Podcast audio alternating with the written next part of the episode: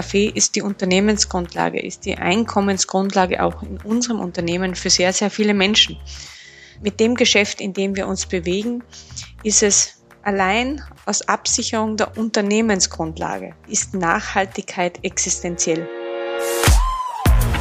So klingt Wirtschaft. Zukunftsthemen für Unternehmen. Jeden Mittwoch sprechen wir mit EntscheiderInnen über die Herausforderungen und Trends in ihrer Branche. Mit jeder Menge Insights und neuen Denkanstößen. Aus der Wirtschaft für die Wirtschaft. Hallo und herzlich willkommen zu einer neuen Folge So klingt Wirtschaft. Ich bin die vertraute Stimme Matthias Rutkowski. Und liebe Zuhörenden, ich habe eine Frage an Sie. Schwarz oder mit Milch? Na, haben Sie eine Ahnung, wovon ich rede? Richtig. Kaffee lautet die Antwort. Egal ob morgens, mittags, abends oder vielleicht mal so zwischendurch, wir Deutschen lieben Kaffee. Und ich als Podcaster und Redakteur erfülle wirklich das Klischee des Kaffee-Junkies. Ganz getreu dem Motto, vor dem ersten Kaffee erstmal Klappe halten. Doch es gibt ein Problem. In Zukunft könnte es weniger Kaffee zu immer teureren Preisen geben. Und Schuld daran ist unter anderem der Klimawandel. Deswegen reden wir in dieser Folge darüber, was Kaffeeproduzentinnen gegen weniger Anbaufläche und steigende Preise tun können und wie wichtig Kooperation für eine nachhaltige Zukunft des Kaffees ist. Auf geht's! Warum ist das wichtig?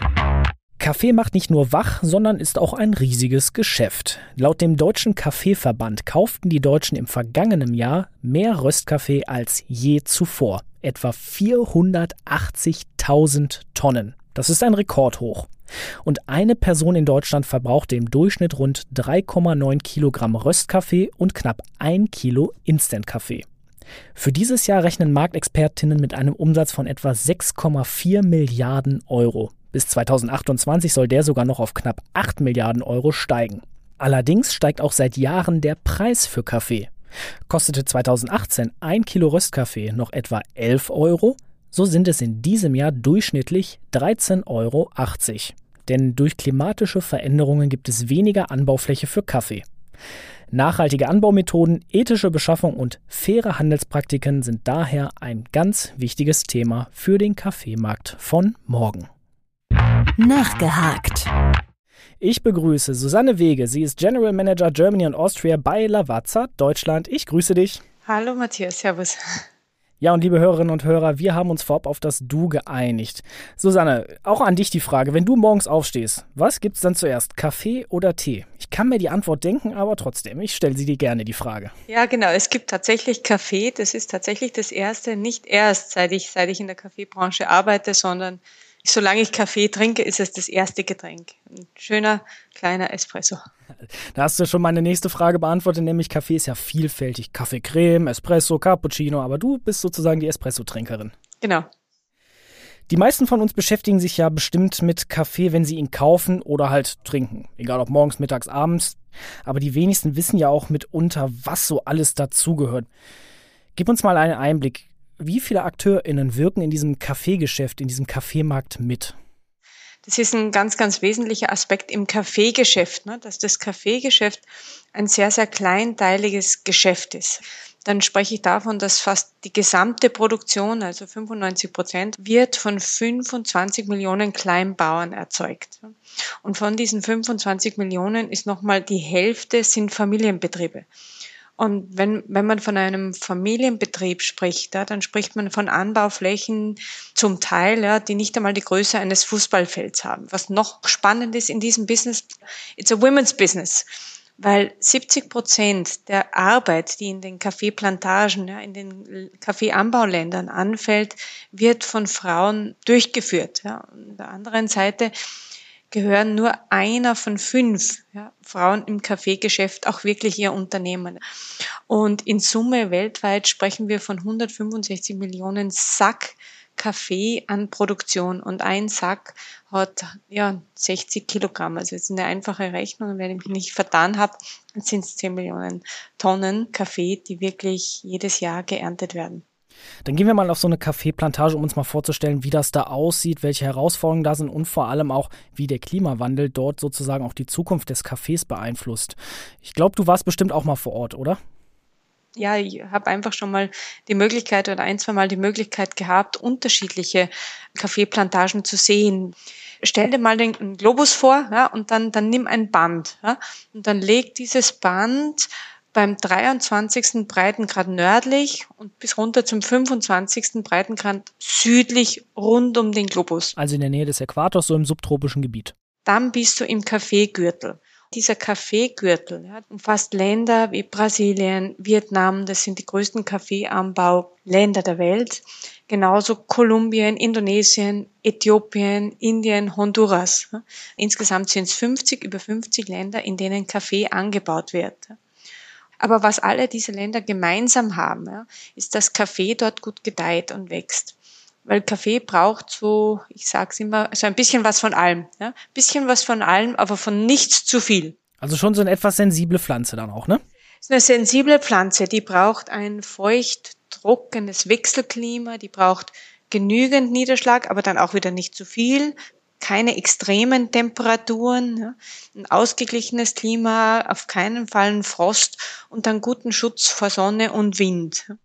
Jetzt haben wir in diesem Jahr einen der wärmsten Sommer seit Beginn der Wetteraufzeichnungen gehabt. Das wirkt sich ja dann auch auf die Anbaubedingungen dort vor Ort aus. Was beobachtet ihr da für einen Trend? Ganz genau. Ne? Also Kaffee ist mit eine der Natur-Agrarprodukte, die vom Klimawandel mit am meisten bedroht sind. Wenn man sich jetzt vorstellt, Temperaturen steigen kontinuierlich an. Was kann da passieren? Ja, es kann mehr Regen geben, es kann Starkregen geben. Wenn es Starkregen gibt, ist es sehr, sehr wahrscheinlich, dass Erdrutsche stattfinden. Plantage ist weg. Das ist einmal ganz, ganz platt gesagt bedeutet das eine Reduktion der Anbaufläche nebst allem, was, was sonst einfach, ein, einfach so ein, eine Naturkatastrophe mitbringt. Was auch passiert ist, dass einfach die Saisonen verschieben sich. Also die Regen- und Trockensaisonen, die verschieben sich. Ja. Wenn es unten zu warm ist, ja, verlagern sich die Anbauflächen nach oben. Das geht aber nicht immer. Auch wenn es ginge, nach oben hin wird spitzer und weniger Fläche. Das heißt jetzt umgangssprachlich gesagt, es gibt immer weniger Anbauflächen. Jetzt kann man natürlich auch die Rechnung aufmachen. Es gibt immer weniger Anbauflächen, aber wir haben es eingangs erwähnt, einen steigenden Kaffeekonsum. Ist Kaffee dann vielleicht in einigen Jahren so ein sehr exklusives Produkt, was sich nur noch bestimmte Leute leisten können, oder bleibt es weiterhin massentauglich?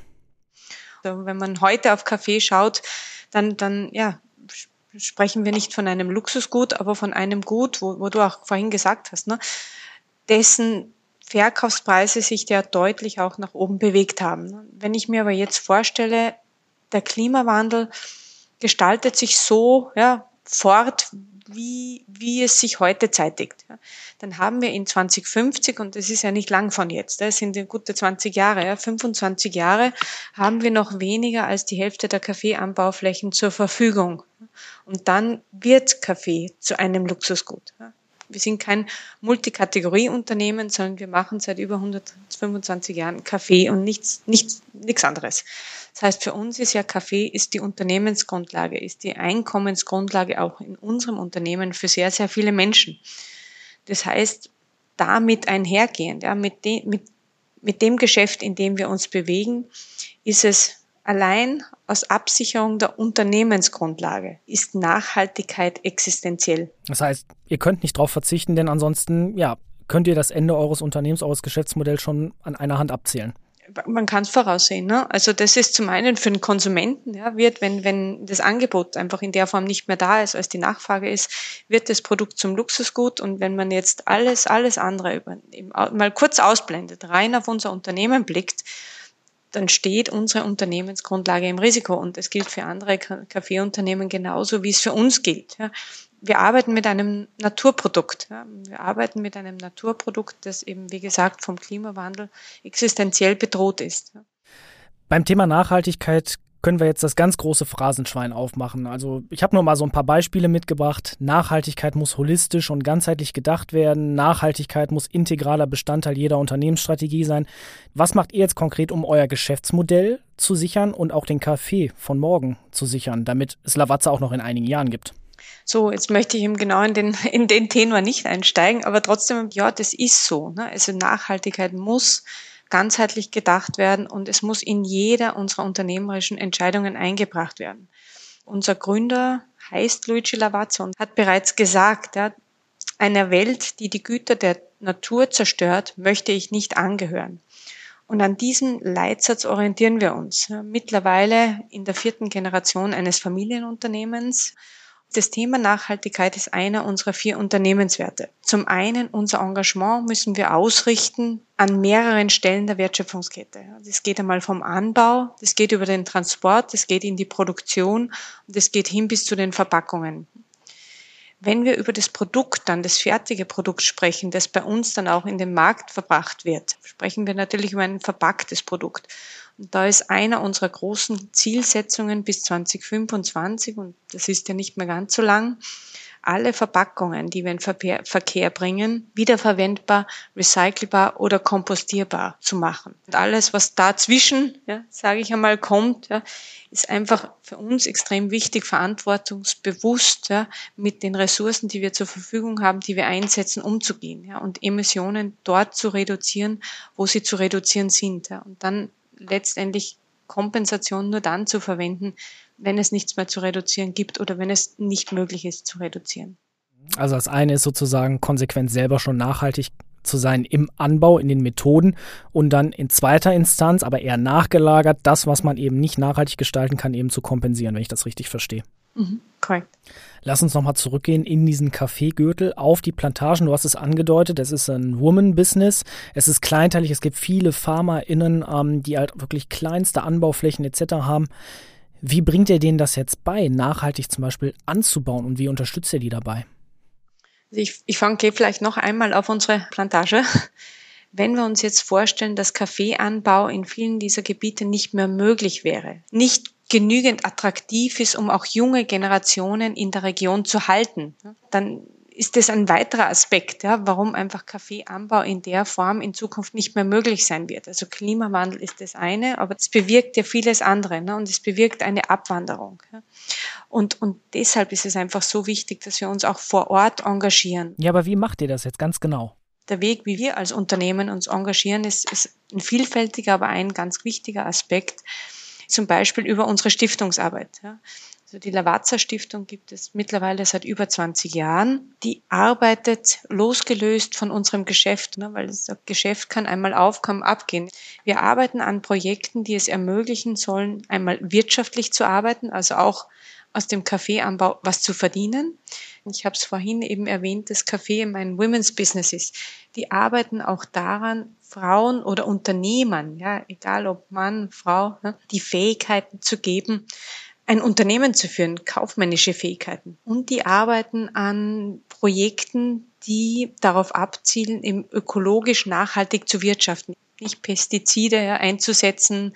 Und da setzt unsere Stiftung an, eben an diesen drei Bereichen Wirtschaftlichkeit, ökologische Nachhaltigkeit und soziale Nachhaltigkeit. Wir arbeiten gemeinsam an Projekten, in Zusammenarbeit mit NGOs, mit Partnern vor Ort, ja, weil das ist ganz ein ganz, ganz wichtiger Aspekt. Ja, und die kennen ja auch ihre Region und ihre Farmer am besten. Also die Initiativen sind zum einen sehr vielfältig, sie sind zahlreich und die Reichweite unserer, ja, unserer Projekte jetzt allein, die geht so an die ja, 150, 200, 300.000 Kaffeebauern. Das ist immer noch wenig ja, im Vergleich zu dem, was umgesetzt werden muss. Darum sind einfach Partnerschaften so wichtig und darum ist es wichtig und essentiell, dass sich jedes Kaffeeunternehmen seiner Verantwortung diesbezüglich bewusst wird.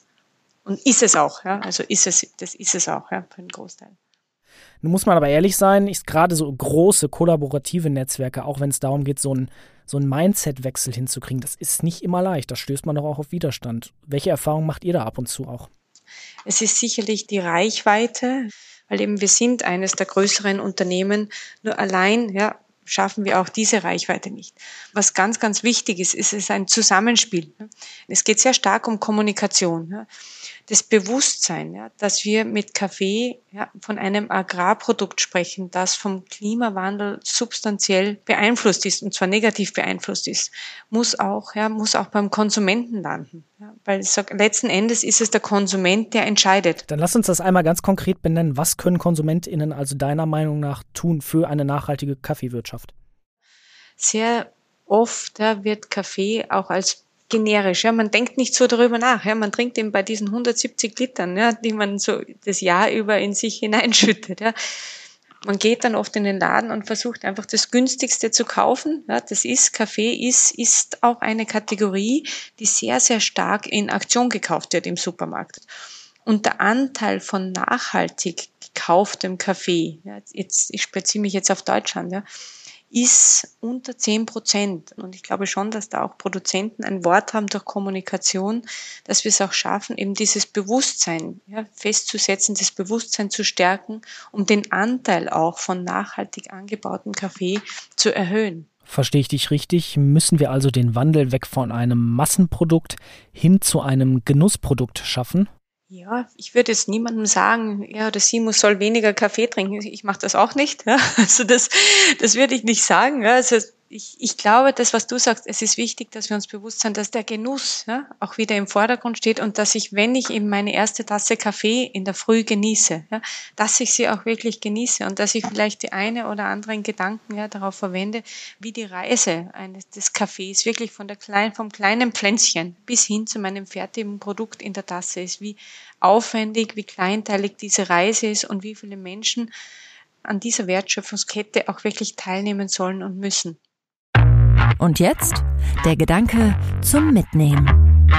Zum Abschluss jeder Folge haben wir den sogenannten Gedanken zum Mitnehmen. Stellen wir uns jetzt einfach mal vor, unsere Zuhörenden sitzen im Anschluss an diese Folge bei sich daheim, am Tisch, bei einer Tasse Kaffee. Worüber sollen sie mal nachdenken? Was möchtest du ihnen mitgeben?